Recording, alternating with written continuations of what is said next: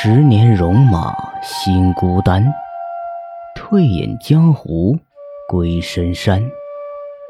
如果有天你难堪，挂帅出征再扬帆。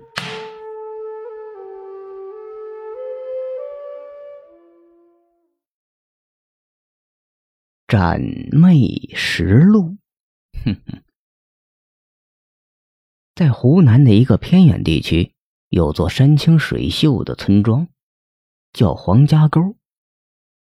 我在这村子里生活了已经二十年了，村里人也都知道，和我生活的有个老奴，会点风水看相的本事，所以呢，每逢婚丧嫁娶，都会找老奴去看风水。选好日子，老奴也因此生活的悠哉悠哉的，有滋有味连当时最时尚的小灵通都用上了。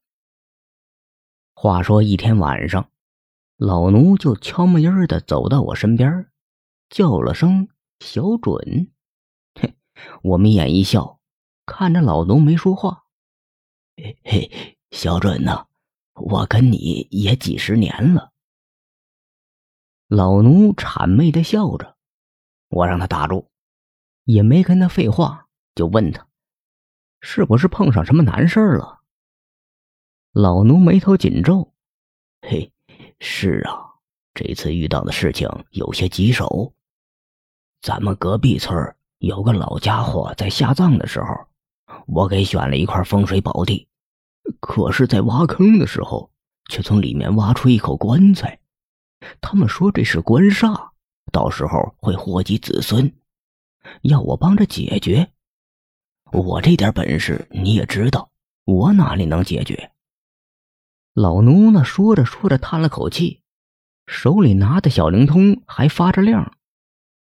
关煞，走，带我去看看。现在就去，已经晚上九点了。去吧。老奴带着我就往外走，他打着一只手电筒，走了大概半个小时的样子，我们就到了隔壁村的祖坟里。老奴指着前面说：“小准，你看见了吗？其实他们村子祖坟的风水都还不错，依山傍水的，子孙不愁。所以我给他们选风水宝地的时候，都是按照你教给我的本事。”选了最好的地方，只不过没想到里面居然躺着棺材。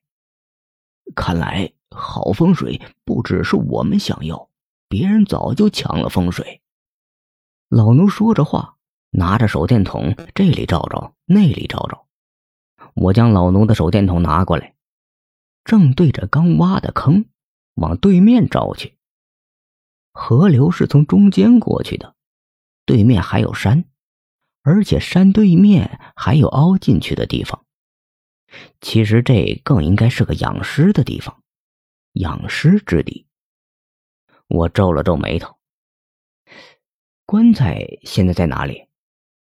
老奴回道：“棺材现在就放在河边。”老奴说着话，伸手一指：“